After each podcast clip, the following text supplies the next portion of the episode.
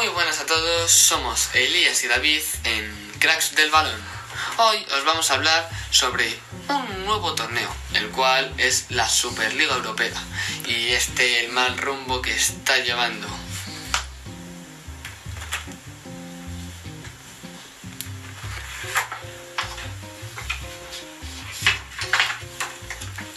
Se hizo para reemplazar la Champions. El torneo lo jugarán los 15 equipos fundadores y otros 5 que se clasificarán según sus resu- resultados en las ligas anteriores. Claro, el formato del torneo es que los 20 clubes se repartirán en dos grupos de 10 equipos y disputarán a partir de agosto partidos para cubrir 18 jornadas en la primera fase. Los tres vencedores de cada grupo se clasificarán para los cuartos de final. Los dos últimos boletos para cuarto se distribuirá- distribu- distribuirán a los vencedores de la eliminatoria. Como en la Liga de Campeones actual, los cuartos y semifinales serán a ida y vuelta, ¿vale? Mientras que al final será un único partido. Esta liga fue suspendida por la UEFA y la FIFA, que son los actuales dueños de la Champions. ¿vale? Era muy lógico que lo suspendieran porque le quitarían visualizaciones a la Champions. Elías, yo creo que el presidente de, esta liga, que es Florentino Pérez, que también es el presidente de- actual del Real Madrid, eh, eh, lo que quería era ganar más dinero y, no, eh, y que este dinero no se lo lleve ni la FIFA ni la UEFA. Estoy totalmente de acuerdo contigo, David, porque yo creo que por mucho que Florentino Pérez diga que este torneo se creó para dar más emoción a los partidos, al fin y al cabo, creo que este es para que él tenga mayor ganancia de dinero. Sí, es, es muy importante. Esto es un acto muy rácano, ¿vale? Eh, además, esta liga la quisieron formar diferentes equipos. De momento había 12 equipos, que eran el Manchester United, el Arsenal, el Chelsea, el Tottenham, el Liverpool, el Atlético de Madrid, el Barcelona, el Real Madrid, el Inter de Milán, el Milán y la Juventus, ¿vale? Además de otros equipos que todavía no habían dicho que se iban a participar, como es por ejemplo el Paris Saint-Germain o el Bayern de Múnich, ¿vale? Aunque todos estos equipos, menos el Madrid y el Barça, se, eh, se echaron atrás unas pocas horas después de anunciar su participación en el torneo. Un acto de mucha cobardía. Sí, la verdad es que esto que hicieron los equipos de anunciar su entrada en la Superliga y después de unas horas de anunciar esto, que se echen para atrás, creo que es un gran acto de cobardía por su parte. En efecto, Díaz.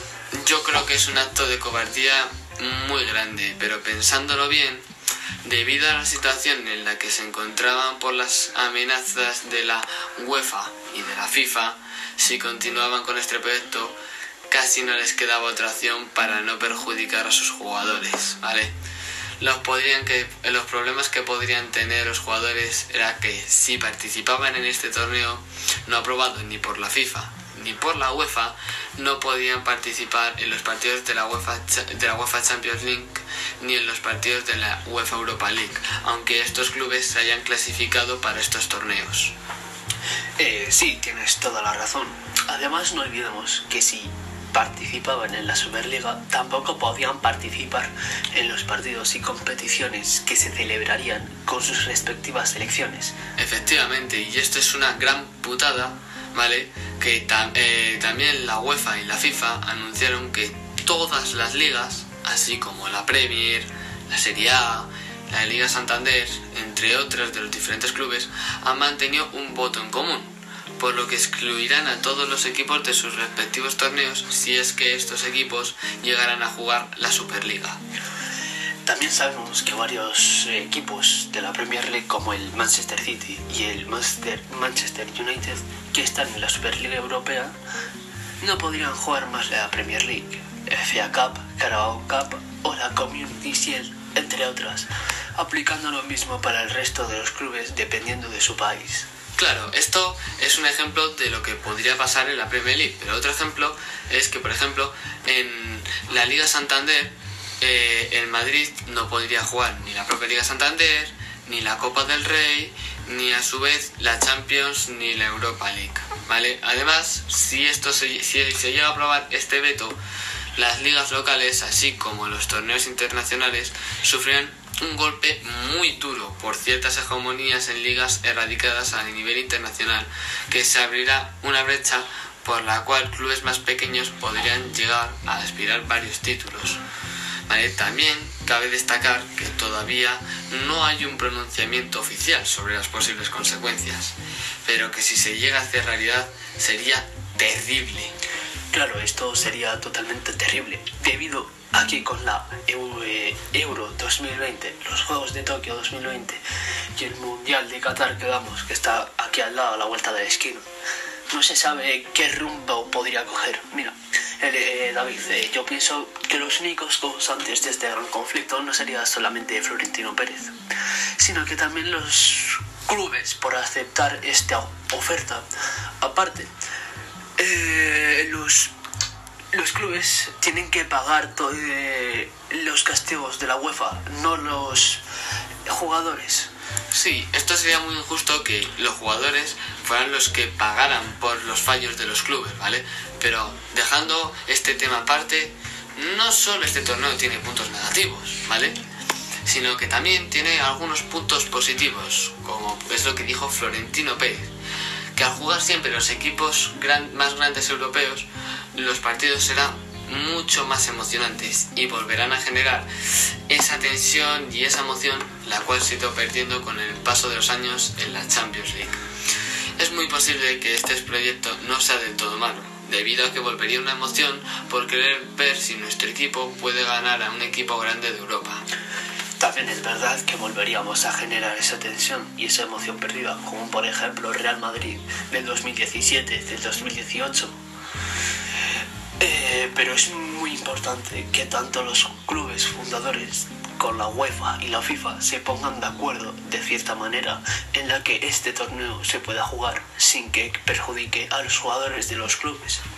Porque es muy posible que si este torneo se llegara a jugar sin el consentimiento de la UEFA y de la FIFA, podría haber una gran mancha en el historial de los dos mejores jugadores que han existido, existido el fútbol, en el fútbol eh, que han sido, que ha sido y que siguen siendo Cristiano Ronaldo y Leo Messi. Claro que sí, es que esto podría suponer una enorme mancha en su historial, porque es muy importante que los clubes eh, se pongan de acuerdo con la UEFA y la FIFA. Eh, creo que es una de las maneras por las cuales se podrían poner de acuerdo con la UEFA y la FIFA es que de los beneficios que obtengan los clubes al jugar los partidos de este torneo, pues cierta parte de estos beneficios vayan distribuidos a la UEFA y a la FIFA. Es como si fuera un impuesto para que les dejen poder jugar los partidos de este torneo. Una de las gran cosas, de las cosas negativas hacia los jugadores es que con tantos partidos acabarían totalmente reventados y con muchísimas lesiones musculares debido al esfuerzo que tendrán que hacer mientras que juegan los partidos acabarán tan tan tan tan tan cansados debido a que al tener tantos partidos casi no podrán tener días para descansar. Sí, es que si ya actualmente eh, en los clubes grandes los jugadores tienen poco tiempo para descansar, que como mucho tienen dos o tres días de descanso, pues imagínate si además de las competiciones en las que ya están jugando les añades otro torneo que es muy importante y muy duro, pues ya acaban, acaban los jugadores totalmente derrotados, reventados y con un montón de lesiones musculares. Pero también tenemos que remarcar que las opciones, las opiniones son muy diferentes.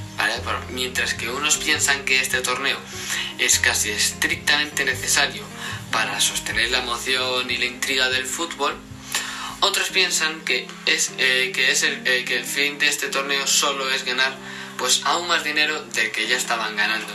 Un acto muy rácano y que también si se llegara a aprobar este torneo podría ser el fin del fútbol tal y como lo conocemos ahora. Y en efecto, hay muchas opiniones eh, de diferentes clases, pero también debemos saber que sería muy, muy, pero que muy injusto que, por ejemplo, si el Real Madrid hace una temporada realmente mala, cierto año, que solo porque sea uno de los equipos fundadores pueda jugar este torneo y en otro club el cual haya conseguido mejores resultados que Real Madrid ese mismo año.